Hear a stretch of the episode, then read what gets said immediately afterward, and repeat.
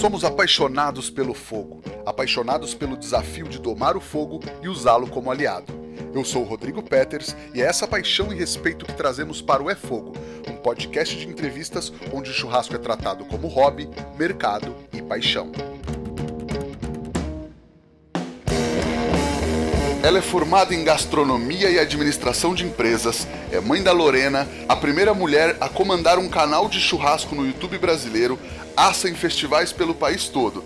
Ela é a Ana Maria Braga do Fogo Aberto, a queridinha da nação churrasqueira, Larissa Morales do Larica na Brasa. Muito bem-vinda, Larissa. Adorei a introdução, obrigada.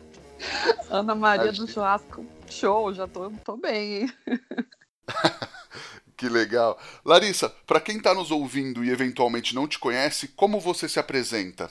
Bom, eu me apresento como Larissa Morales, cozinheira, assadora, youtuber e ainda tem um monte de coisa, né? Vamos falar mãe, dona de casa, empresária e, e não para por aí, né? Acho que hoje somos multi, todas essas mulheres guerreiras aí tem que fazer tudo ao mesmo tempo, né? Com certeza. E como o churrasco entrou na sua vida? É verdade que sempre era você que fazia os churrascos da família e que teve churrasco até no seu casamento? Verdade. É, tudo começou na casa dos meus pais e meu pai ele salgava demais a carne, ele empanava a carne no sal grosso. E ninguém conseguia comer, né? Então, com os meus 12, 13 anos, eu comecei a fazer o churrasco em casa e sempre quando tinha dia das mães, dia dos pais, eu que, que mandava na brasa lá. Até hoje, né? Na verdade, sempre sobra para mim o churrasco. e aí, no casamento, foi. Na verdade, a gente se juntou e fez uma festinha para os amigos e, e a desculpa foi o churrasco, né? Então, sempre quando tem alguma comemoração, é, o churrasco está em cena. E antes a desculpa era para beber cerveja, né?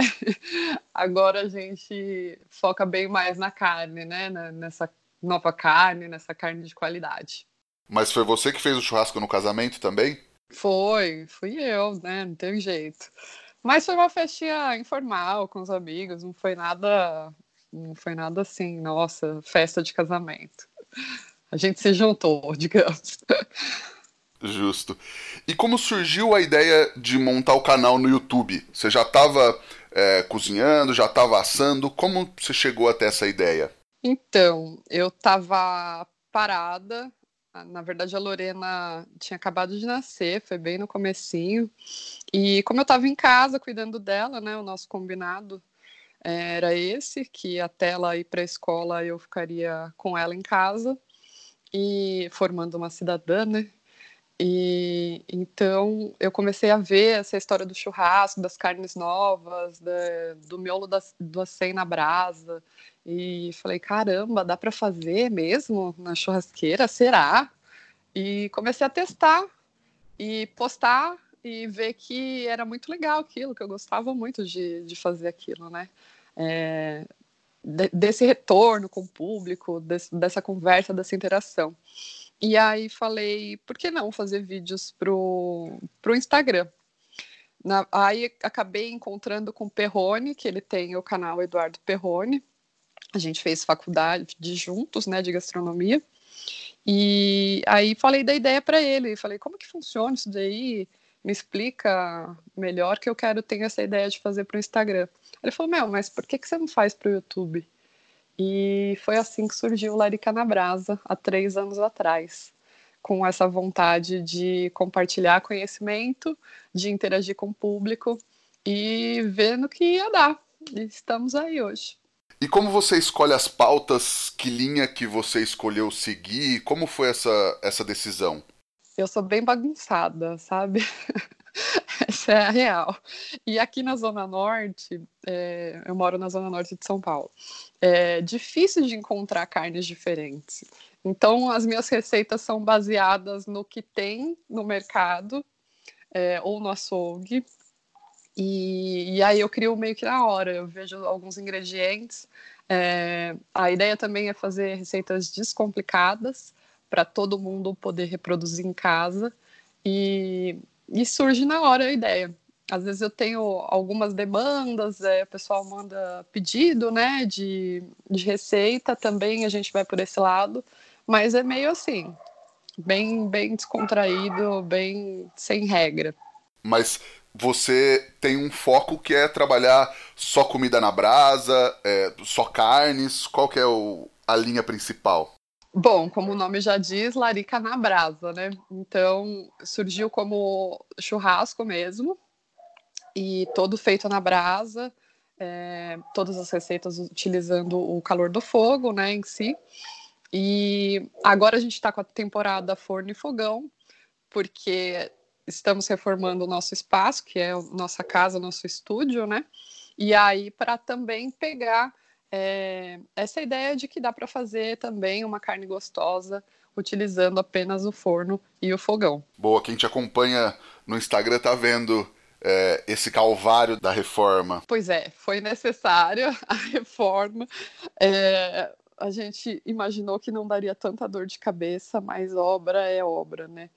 E aconteceu alguns percalços aí e a gente teve que se adaptar, porque a obra não foi entregue na, na data esperada e a gente tem que continuar entregando conteúdo. O canal ficou parado um tempão e quem mexe com redes sociais sabe que isso é péssimo para engajamento, né?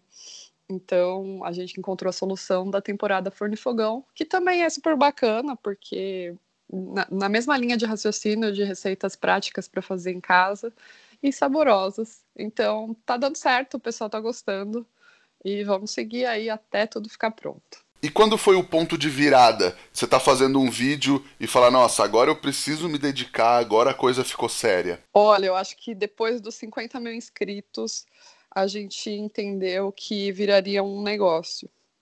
É, o canal surgiu já com essa ideia de, de, de ser profissional mesmo, mas a gente jamais imaginava e nem sabia como que funcionava isso, né? Então a gente aprendeu tudo na raça mesmo. É, e aí, a partir dos 50 mil inscritos, a gente viu que, que tinha retorno, que as marcas procuravam, que a gente podia fechar parcerias, que, que aquilo viraria uma renda mesmo, né? E a partir daí que as portas se abriram. E qual conteúdo você mais gosta de fazer? Conteúdo que eu mais gosto de fazer, eu gosto muito das collabs, né? Quando vem um convidado ou eu gravo no canal de outra pessoa, eu acho que fica bem divertido, dinâmico e os públicos se conversam, né? Acaba a gente tendo uma troca aí é, entre os telespectadores de cada um. E o Larica na Brasa é o primeiro canal de churrasco apresentado por uma mulher no YouTube Brasil, como a gente falou. Como quer ser essa pioneira na internet nesse caso? Ah, eu fico muito feliz. Eu acredito que eu estou abrindo portas para muitas mulheres, né?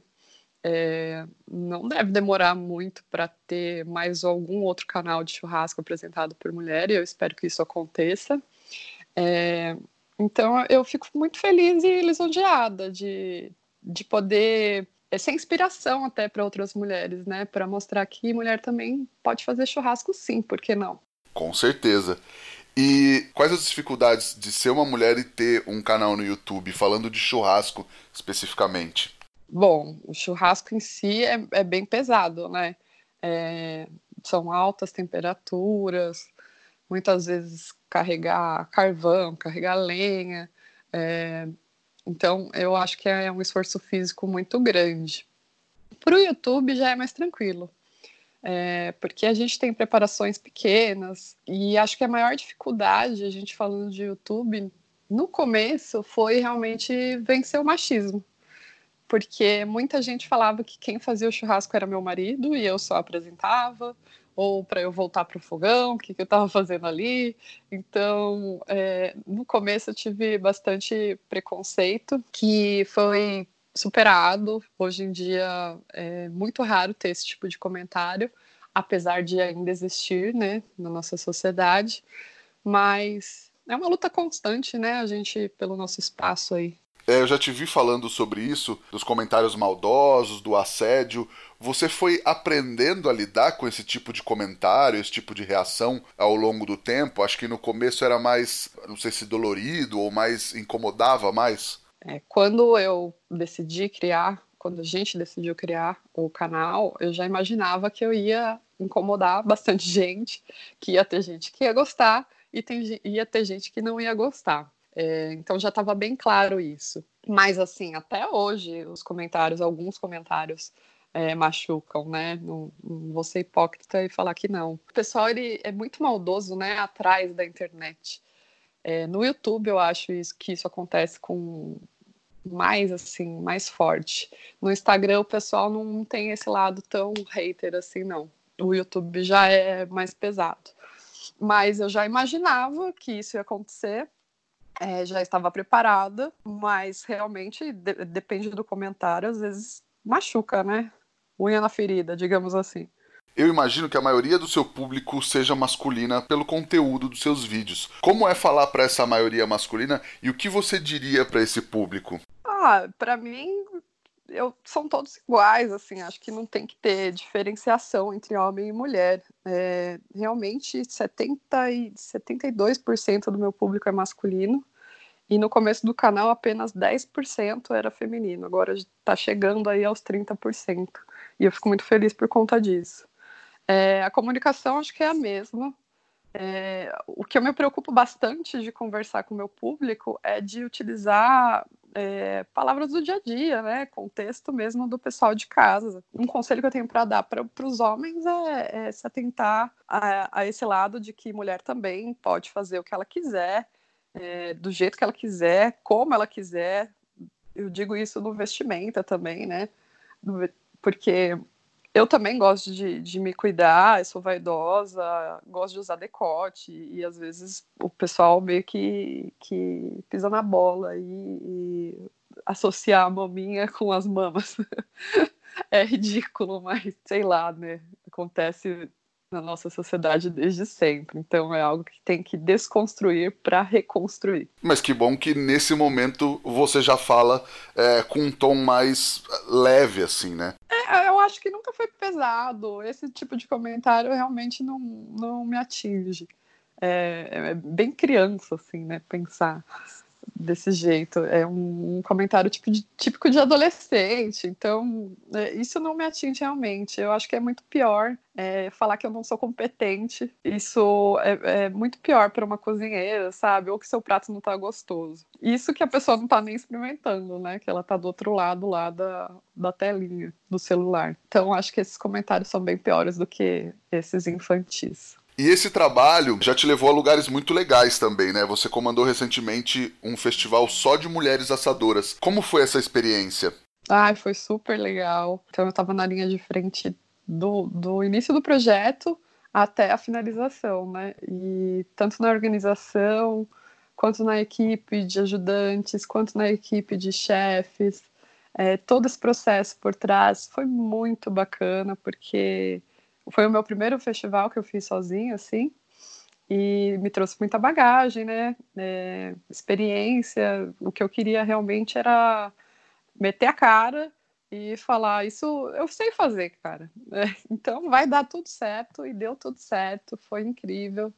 É, a Gissal virou uma parceira que com certeza vão ter mais festivais durante o ano todo aí. Pena que o corona estragou tudo, né?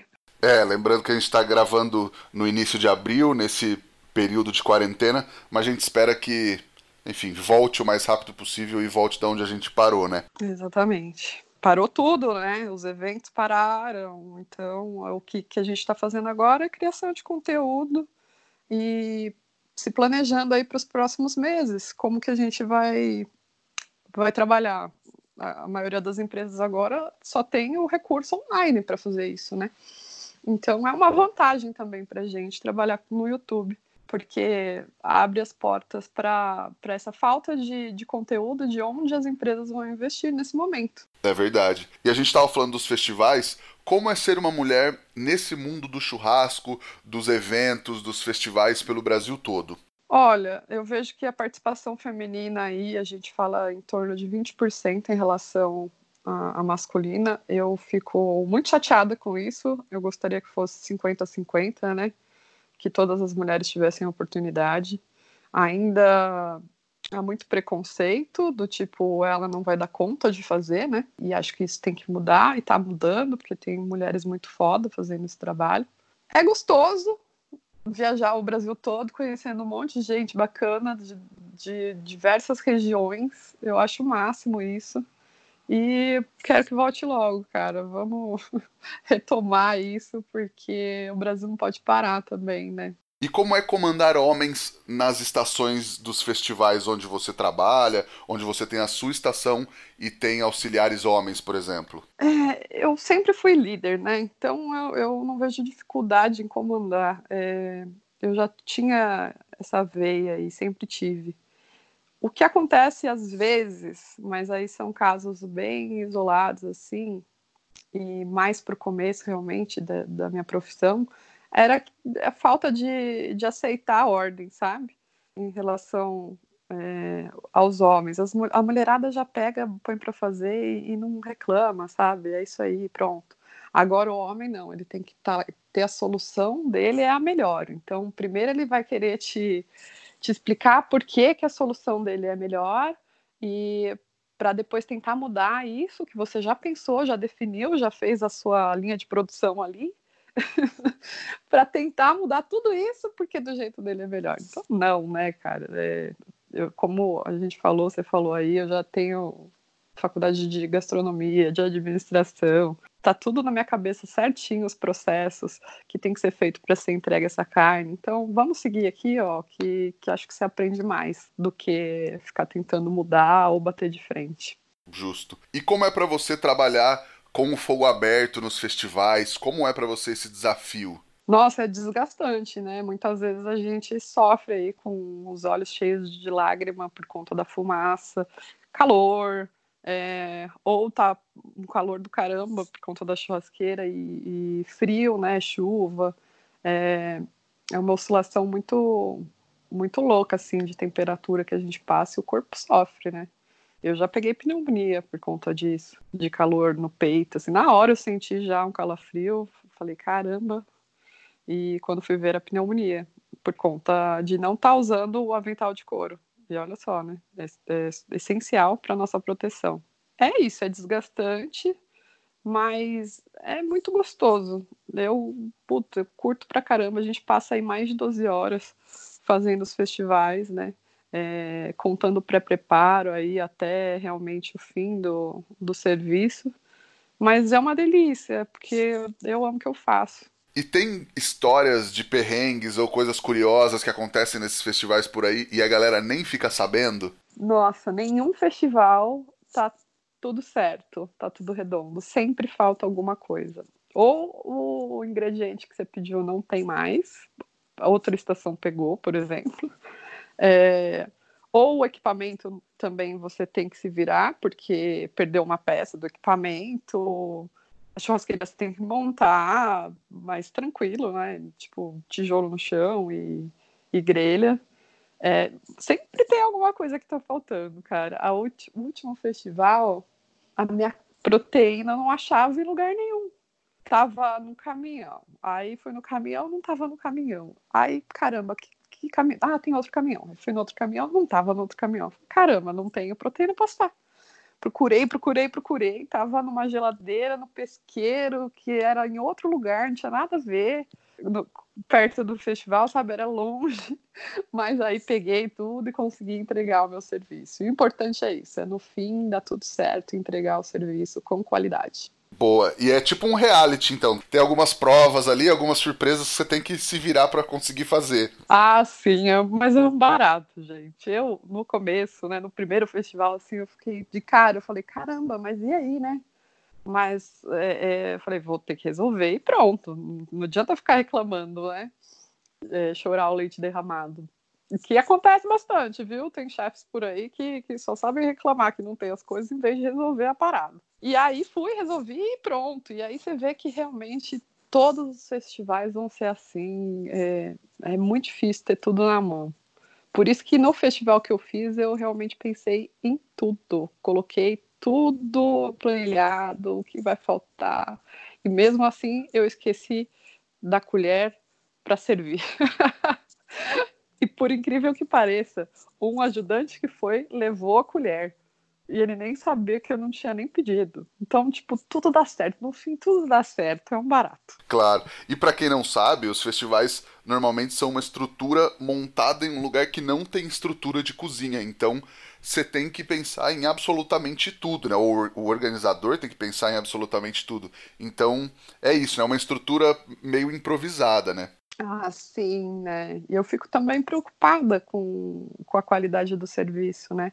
Porque muitas vezes a gente não tem higiene necessária para realizar aquele serviço, né? Tem que se virar e pode haver uma contaminação aí feia, né? A gente está falando de carnes que ficam expostas aí à temperatura ambiente. É, tem que se pensar muito sobre isso, né? E Larissa, logo no começo do Larica na Brasa, você participou da segunda temporada do programa BBQ Brasil. Como foi participar desse reality? Ai, vamos pular, vamos virar a página. Putz, foi uma merda participar desse reality. Foi a pior coisa que eu já fiz na minha vida, eu digo. É, eu saí na primeira semana e eu fiquei muito mal. É, duvidei da minha competência. Foi putz, foi péssimo, assim, psicologicamente, eu digo. Até o primeiro episódio sair, né, ir pro ar, eu fiquei muito preocupada. E... Mas assim, não, até que não foi tão ruim não a edição em si, mas não me fez bem nenhum, não me trouxe retorno nenhum. Eu já tinha o Larica na Brasa, né? E o que me, dá, me deu visibilidade realmente foi o canal, não foi a TV não nada mudou na minha vida, eu não fui chamada para fazer nenhum tipo de evento por conta do BBQ Brasil. É doce ilusão, sabe? E nem o elogio ao seu chimichurri, que foi super elogiado pelo jurado na primeira prova, também não valeu de nada. Ah, não, né? Porque eu saí, ué. o chimichurri é a receita que, que acho que depois depois do programa, depois que a gente fez o episódio aqui, que, que bem no começo do canal, com o Bruno Alves, ele que me ensinou esse chimichurri, é, foi um sucesso. O pessoal super reproduziu esse chimichurri, né? Sempre que eu vejo, tem alguém fazendo chimichurri. Não que a receita seja minha, pelo amor de Deus. Eu detesto é, esse lado aí que o povo fala, ai, a minha receita. Imagina, chimichurri existe há anos e anos. Mas acho que, eu, que, que foi uma receita muito gostosa, que a gente faz até hoje aqui em casa. Sucesso total em todos os churrascos. Larissa, e você tem um projeto também chamado Churrasco na Rua. Conta um pouco qual o objetivo desse projeto como ele acontece. O churrasco na rua, ele surgiu como uma forma de agradecimento. É, a partir dos 50 mil inscritos, eu fiz uma votação lá no canal que eu queria fazer esse churrasco para atender a população em situação de rua, ou orfanato, ou um asilo. E aí, os mais escolhidos, mais votados, foi é, a população em situação de rua. E daí eu demorei um tempão para tirar isso do papel, porque ninguém queria me ajudar. Foi assim, a, é, batalha atrás de batalha para conseguir os insumos, para conseguir as proteínas. É, gente falando na minha orelha que não ia dar certo, que eu ia ser esfaqueada, que os moradores de rua são, são tudo doido, que iam me fazer mal, é, que iam me roubar. Nossa, teve de gente que me mandou áudio de, da prefeitura, até a secretária da prefeitura me mandando áudio falando que isso era uma loucura, que eles iam pegar a minha faca e, e ia virar uma matança. Não, é, é, foi doido. Falei, cara, eu vou fazer, vai acontecer. E quem quiser ir comigo, vai. E aí a primeira edição foi lá na Cracolândia e foi lindo. A gente passou quatro horas ali assando distribuindo esse, essa comida, né, esse churrasco, é, junto com acompanhamentos. Então a gente fez também um arroz, fez um vinagrete, uma farofa e conseguimos as doações. Além disso, também conseguiu voluntariado. O pessoal foi lá, ajudou. Foi e depois a gente, quando acabou assim, a sensação de dever cumprido e de como como a gente julga o ser humano próximo, né? Foi, foi assim, transformador para todo mundo que estava ali ajudando. Foi, foi lindo. Depois dessa, a gente não parou. E trimestralmente eu tento fazer essa ação. Eu digo isso que tento porque dessa vez aconteceu o corona e a gente teve que, que adiar os planos, né? Mas a gente depois já atendeu a, refugiados, a um orfanato e a um asilo, é, na, mesma, na mesma linha, essa de, de poder transmitir um pouco de, de amor através da comida e poder alimentar essa população esquecida, né? Porque o que eles passam, a gente não sabe por que, que eles estão ali, como que aconteceu aquilo, e é muito fácil ficar julgando, né? Então é uma forma de, de até botar o pé no chão, ter um pouco de humildade aí e, e ver que eh, nem tudo são flores, né? Sim, mas lindo o projeto. E você tem muitas parcerias, muita gente ajudando para isso sair do papel, né? Ah, eu preciso, né? Preciso da, da parceria dos fornecedores, preciso da, do, da parceria dos voluntários, né? Sem, sem ajuda de, dos outros a gente não consegue. Então, juntos, juntos a gente vai mais longe, né? Agora eu estou apoiando um projeto que é o Fogão na Rua, que tem a mesma ideia do, do churrasco na rua, é um amigo meu que, que trabalha lá e, e indicou. E aí, quem puder ajudar, é, a população hoje em situação de rua está passando muito perrengue, porque todo dia é domingo agora. É, com os comércios fechados, com tudo fechado, eles estão passando fome real, estão passando necessidade é, diariamente, coisa que só acontecia é, mais domingo, né? Durante a semana eles conseguiam doações, enfim, pedir e, e se alimentar. Agora a situação está bem feia. Quem quiser ajudar, como faz? Entra lá no arroba fogão na rua e manda um direct, eles passam os dados para doações, no que puder ajudar, enfim, se for com dinheiro, se for com mão de obra, se for com doações de, de alimentos, é, tudo já ajuda. Eles entregam também um kit higiene para essa população aí, com álcool em gel. Então, bem bacana mesmo. Perfeito. Larissa, você participa também de vários programas de TV, inclusive foi uma das convidadas do Felipe Bronze no Perto do Fogo. Ele é daquele jeito mesmo fora das câmeras, tipo, ele tá te apresentando o estúdio, fala, Larissa, aqui estão os ingredientes, tal, a gente vai preparar. Aí ele olha para a câmera mesmo desligado e fala, a gente vai preparar tudo aqui perto do fogo. Ele é assim? ah, ele é incrível. Ele é muito gente boa. É, me fez sentir super à vontade, porque quem participa de, de TV sabe que dá um nervoso. Não adianta onde você estiver, como você estiver, em que lugar, qual TV, sempre vai dar um nervosismo. E aí ele me fez me sentir super à vontade. Ele é muito gente boa e ele cozinha pra caralho. Eu comi super bem nesse dia né, brincadeiras à parte, a gente adora ele, adora o programa, inclusive Felipe Bronze, te queremos aqui no É Fogo. Mas foi legal então participar, foi legal cozinhar com ele. Nossa, foi divino, foi maravilhoso. A equipe toda também de gravação, de produção. É... Putz, foi massa. Foi assim, acho que foi um dia antes do meu aniversário, coisa assim. Então, tipo, ganhei um apresentão. Que demais. Larissa, a gente vai agora pro Lenha na Fogueira, que é um quadro onde a gente fala de assuntos mais polêmicos. Ih! Vamos lá. carne bem passada é pecado? É pecado. Não, depende da carne, né? Por exemplo, uma costela que você faz fogo de chão, não dá para servir mal passada, né? Tem que servir bem passada. Então depende do corte, mas geralmente cortes de grelha é pecado. E eu sei ali fazer um contrafilé, sei acender a churrasqueira já posso abrir o meu canal no YouTube ensinando a fazer churrasco? Não, com certeza não. É muito além disso, né? Inclusive, eu aprendi muito com o canal, essa parte de apresentação. Se você pegar meus primeiros vídeos, é vergonhoso. Então, tem que ter uma dinâmica ali com as câmeras, não é só essa carne. E também o, o, YouTube me trouxe bastante conhecimento, né? Então ele, eu aprendi muita coisa por conta do canal e sempre quero transmitir. Então não adianta só fazer uma carne, tem que saber o por detrás, tem que entender o porquê, o processo, né? Toda essa ciência também. E churrasco é coisa de homem?